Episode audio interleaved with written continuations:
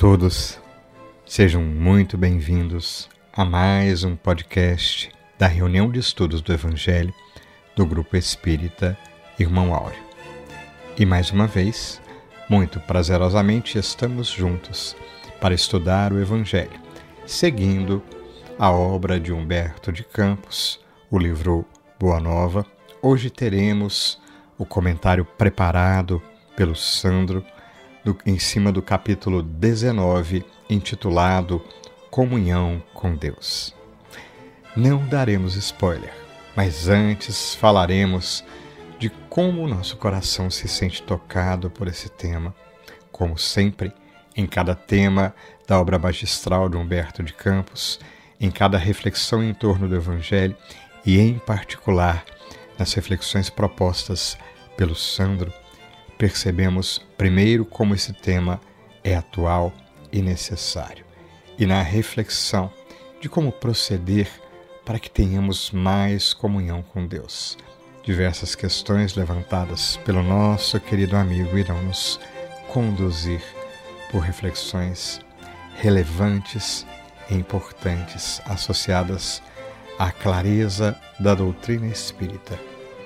O cristianismo redivivo que busca religar o, a nossa, nosso coração à divina providência. Então, te convidamos para que fique um pouquinho mais conosco, né? até porque teremos na live que complementará mais tarde, além da presença do próprio Sandro, teremos o retorno da minha querida irmã Nízia, que estará abrilhantando os comentários juntamente com a participação do Ítalo e da Lana Márcia. Da Lana Márcia. Então, é, não perca mais tarde. Se quiser, fica gravado. A gente participa em todas as redes sociais, mas esteja conosco. Aliás, aproveitando a minha própria deixa, reforçamos aqui o convite para que você se junte a nós como interessar. Você pode participar simplesmente assistindo, às vezes caladinho, mas comentando, participando, se envolvendo, se achegando.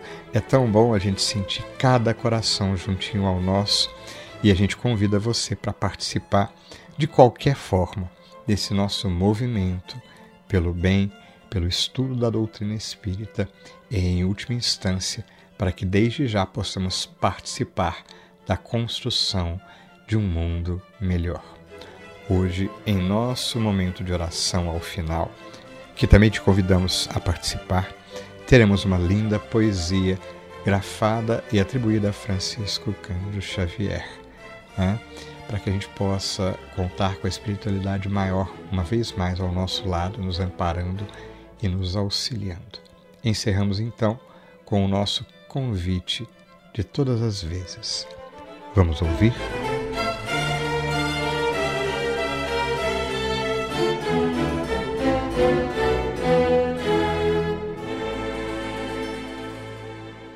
Olá, tudo bem? Espero que estejam tendo uma boa semana. Hoje, dia 17 de setembro de 2022, eu, Sandro e Anísia vamos conversar um pouquinho com vocês sobre o tema a comunhão com Deus. E nós tomamos como referência o capítulo 19 do livro Boa Nova. Comunhão nos dá a ideia de ligação, conexão e conexão com Deus. Não é? Hoje a gente entende isso como a possibilidade. Mas Jesus, à sua época, quando falava aos seus contemporâneos sobre a ideia de um Deus amoroso e bom e com o qual nós deveríamos nos conectar, trouxe às pessoas daquela época uma dificuldade de entendimento, porque naquele momento estava muito enraizada a ideia de um Deus que era punitivo, de um Deus inatingível. E Jesus trouxe essa essa novidade, é? essa possibilidade de nos conectarmos com o Criador. E ele o fez de forma enfática, trazendo que essa comunhão, na realidade, é uma necessidade. E essa união entre nós e o nosso Pai, ela vai acontecer queiramos nós ou não. Mas uma pergunta que poderia surgir é: isso não poderia ferir o nosso livre-arbítrio? Eu acredito que não, pois a nossa caminhada ao longo de diversas encarnações, diversos períodos na erraticidade, tende a descortinar essa venda né, que ofusca a nossa visão. E essa nossa rebeldia de talvez até não nos querermos, não querermos, né, desculpa, nos conectar ao nosso Pai, essa rebeldia ela tende a perder forças, não é? E nós tendemos a direcionar os nossos passos, até mesmo de forma inconsciente, para essa conexão ao Pai. Porque a prática do mal, ou a prática no mal, ela cansa. E quando a prática do bem for a regra na nossa jornada, essa comunhão já vai estar estabelecida, porque essa comunhão é verdadeiramente determinada pela prática do bem. Jesus, no seu tempo, compreendia que as pessoas não tinham condições de assimilar plenamente aquilo que ele dizia. E até hoje mesmo, né, algumas coisas a gente tem uma certa dificuldade. E por isso, Jesus, com muita frequência, recorria aos, seus ensinamentos através de parábolas. Mas algumas coisas ele deixava muito claro. E uma delas é que nós deveríamos e devemos construir verdadeiros santuários particulares dentro dos nossos corações. Mas que o bem deve ser externado.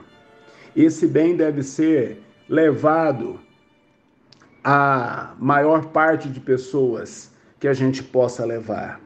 E isso é em prol da própria humanidade como um todo. E considerando que essa comunhão com Deus é um imperativo, é uma necessidade, a prece corresponde ao melhor caminho para que essa conexão seja feita. Mas até hoje a gente pode fazer a seguinte pergunta, né? O que seria a prece? A prece seria um louvor ou seria uma súplica? Essa é uma pergunta que aparece no capítulo 19 do livro Boa Nova. Mas é uma dúvida bastante pertinente. E de acordo com Jesus, a prece é todo o ato de relação entre o homem e Deus, enfatizando a palavra ato, a atitude. E todo aquele, então, que trabalha para o bem, seja com as mãos, seja com o pensamento, sabe, na verdade, orar. Então, a comunhão com Deus não está na quantidade de palavras, mas sim na quantidade de sentimento. Na quantidade de sentimento que se coloca em uma oração, na quantidade de bons sentimentos que seja colocada aí na tarefa do dia a dia, no trabalho, no relacionamento com a família. Isso então caracteriza a verdadeira oração. Muito bem. Para que a gente então é, possa efetivar essa nossa união com Deus, é preciso em Deus ter fé. E entendendo-se por fé, não apenas a confiança em Deus, mas também a fidelidade, não é? Porque quando a oração é uma rogativa, e como foi dito no, no estudo do Evangelho da semana passada, na maioria das vezes, nós oramos é, para rogar algo, podemos ter certeza que a nossa prece será atendida. Não talvez naquilo que pedimos, mas sim naquilo que verdadeiramente necessitamos. E dessa forma, muitas vezes as pessoas se tornam descrentes por uma incapacidade momentânea de compreender que aquilo que está nos acontecendo é para o nosso melhor. Que possamos então fortalecer a nossa fé, na certeza de que tudo o que nos ocorre é para o nosso bem e que as adversidades que porventura possamos enfrentar na nossa caminhada são consequências dos nossos próprios atos. Correspondem a mecanismos de lapidação para os nossos espíritos. Talvez a gente não tenha ainda condições de compreender Deus, mas confiemos na espiritualidade, que nos assiste a todo momento. Confiemos nos ensinamentos de Jesus, que, que a gente tem acesso em diversas obras, não é? Uh, esses ensinamentos, a interferência da espiritualidade na nossa vida, nos traz o ensinamento do nosso bem viver. Nos traz o ensinamento de que devemos respeitar o nosso próximo, de que devemos respeitar a nós mesmos, de que devemos cuidar das criaturas que convivem conosco no nosso planeta. E que também devemos pensar na natureza como uma dádiva divina para o nosso bem e de, de todas as outras formas de vida, não é? E dessa maneira, através de bons atos, é, bons pensamentos, nos manteremos constantemente em comunhão com o nosso Pai. Então, desejo a todos um bom final de semana, uma boa semana que se inicia amanhã e que possamos mantermos os nossos pensamentos elevados, não é? buscando a lapidação dos nossos espíritos, buscando através dos nossos exemplos servirmos de inspiração para aquelas pessoas que convivem conosco, não é? Que também possam dessa forma buscar lapidar os seus atos, não é? Buscar boas práticas para que em conjunto possamos construir um mundo cada vez melhor. Hoje iniciaremos o nosso momento de prece com a poesia intitulada Sagrada Comunhão, de Francisco Xavier. Desde aquele momento, ó Cristo amado, que minha alma, numa ânsia indefinível, teve sede da luz imperecível que ofertaste a este mundo de pecado, que o meu ser, miserando e desprezível, fortemente sentiu-se a ti ligado, e ao sentir-te, senti-me iluminado, escutando-te a voz indescritível. Ó oh, discípulo meu, se queres luz, sem queixumes, sem prantos, toma a cruz, percorrendo a tua senda dolorida. Põe teus olhos em mim, busca os meus passos, e jamais sentirás dor ou cansaços, pois terás dentro de ti a eterna vida. Mestre amigo Jesus, nestes momentos, em que através da oração buscamos a comunhão contigo, Divino amigo.